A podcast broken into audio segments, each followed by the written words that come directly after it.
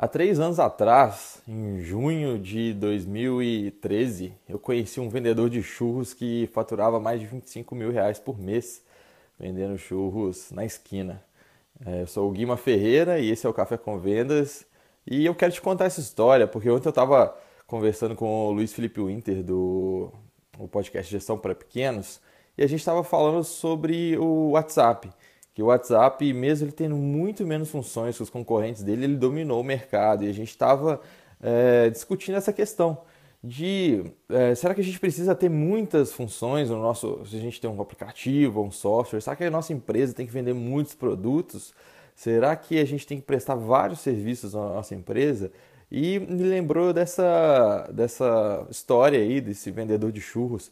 Há três anos atrás, eu estava saindo da, de uma agência, uma produtora que, que eu trabalhava e eu era sócio, e eu peguei e resolvi comprar churros, no, foi uma sexta-feira, é, comprar churros para todo mundo que trabalhava lá na, na, agência, na produtora. Eram acho que umas 20, 25 pessoas, assim, então eu fui lá no, no carinha da esquina que vendia churros e pedi ali 25 churros ia demorar para fazer, né? Então eu fiquei conversando com ele. E eu, o que eu tinha notado é que era um outro cara que estava lá.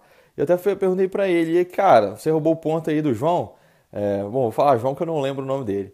E ele falou assim: não, eu sou funcionário dele, eu trabalho para ele. Eu falei: ah, é porque ele se aposentou, tirou férias, o que, que aconteceu? Ele falou: não, ele montou um outro ponto, uma outra carrocinha.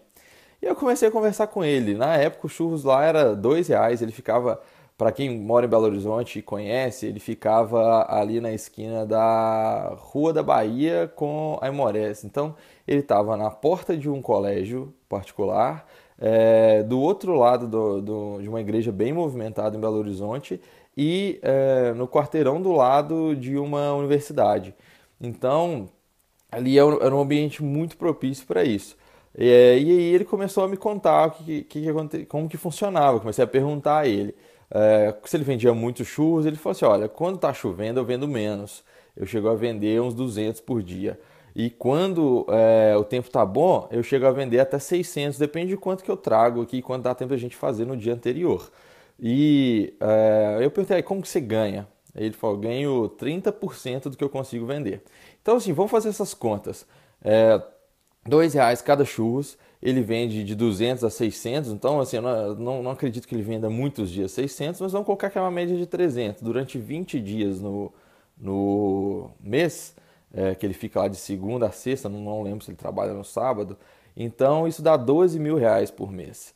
É, 12 mil reais, o vendedor de churros é, ganhava na época uma média de 3.600 reais por mês, e ele era o empregado da carrocinha de churros. Então, como aquele outro, o, o João, o dono da carrocinha, tinha duas, ele tinha um faturamento aí de uns 25 mil reais por mês, em média pelo menos. Tudo bem, ele tem os custos para produzir os churros e tal, é, o material ali, óleo, gás.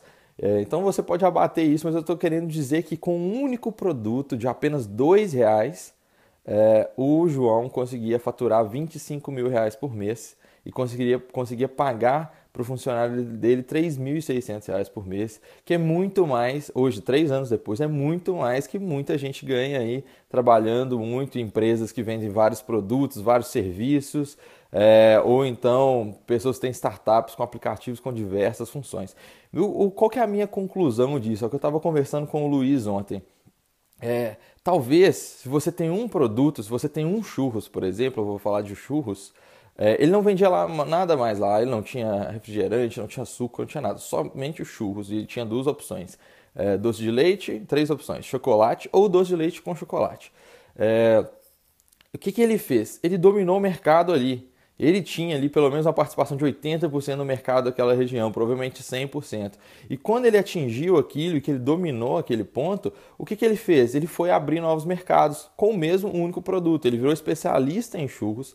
Quando as pessoas queriam comer um churros bom, ia comer com ele. É, e ele conseguiu dominar isso. Então, assim, muitas vezes a gente acha que se a gente está desenvolvendo um aplicativo, um software, a gente tem que ter o maior número possível de, de features, o maior número, é, número possível de é, funções. Se a gente tem uma empresa, uma loja, que a gente tem o maior número possível de, de, produtos para atender os clientes, mas se você começar a pensar diferente, olha, eu vou ter um produto e eu vou vender esse um produto para 80% do mercado, eu quero ter pelo menos 80% do mercado. Você faz essa mensuração de qual é o tamanho do seu mercado e atinge. Quando você tiver 80%, você pensa num produto complementar para vender para aquelas pessoas. Mas até então, se você conseguir virar especialista igual esse cara virou, você consegue é, faturar muito mais você consegue ter, às vezes, até uma qualidade melhor, porque você sabe o que está vendendo, conhecendo seus clientes.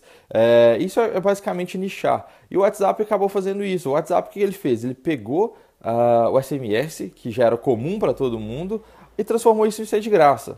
E ele se especializou em ser aquilo e adquirir usuários, adquirir usuários, atingiu aí, é, não sei se foi meio bilhão ou um bilhão, o Facebook comprou ele, e os concorrentes dele, como o Viber e o Telegram, tem várias outras funções que o WhatsApp ainda não tem. Agora o WhatsApp está começando a implantar isso.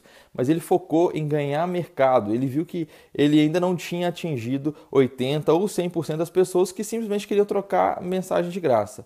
Quando ele atingisse aquilo, ele ia pensar numa nova função para atingir pessoas que queriam mais que aquilo. Então começa a pensar isso no seu negócio. Será que você precisa oferecer?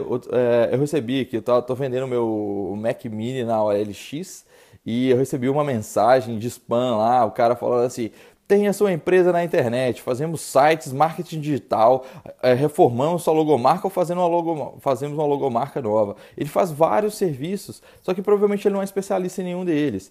E, e, e aí ele não sabe nem como que ele vende, o que, que ele vai vender para mim. Ele vai me vender uma marca, um marketing digital, um site, minha, minha empresa na internet. Então pensa nisso, talvez se você tiver um produto e dominar o mercado, você ganha mais do que tendo vários produtos e precisando aprender várias coisas. Então essa é a minha dica aí de hoje, dessa semana. Se você gostou, se inscreva no canal do, do YouTube, assine o podcast e compartilhe isso com seus amigos e mostre que sim, é possível você ter um faturamento legal vendendo apenas um produto e até vendendo churros.